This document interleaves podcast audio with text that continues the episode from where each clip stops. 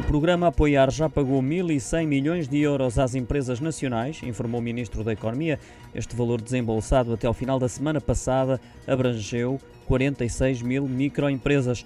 Pedro Cisa Vieira considerou que foi cumprido o objetivo do governo de assegurar um tecido empresarial capaz de responder a quando da reabertura da economia e acrescentou que o tecido produtivo do país reagiu muito bem ao levantamento das restrições. Prova disso, ainda segundo o Ministro da Economia, foram os crescimentos inéditos no consumo privado ou a capacidade produtiva acima do registado em 2019. O Ministro lembrou ainda que, apesar dos efeitos no emprego terem sido menos gravosos do que inicialmente temido, o Governo acautelou essa possibilidade ao reforçar os apoios ao desemprego.